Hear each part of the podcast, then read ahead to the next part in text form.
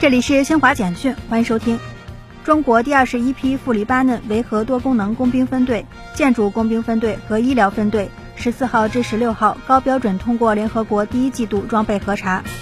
伊朗外长阿卜杜拉希扬十六号否认美国所谓基地组织新头目赛义夫阿德尔藏身伊朗的说法。据美国底特律新闻报道，当地时间十六号，美国一辆货运火车的三节车厢在密歇根州底特律西南郊脱轨。第七十三届柏林国际电影节十六号开幕，柏林市长弗朗齐斯卡·吉费表示，柏林电影节对柏林有巨大的文化和经济意义。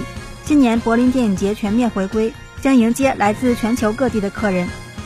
以上由新华社记者为您报道。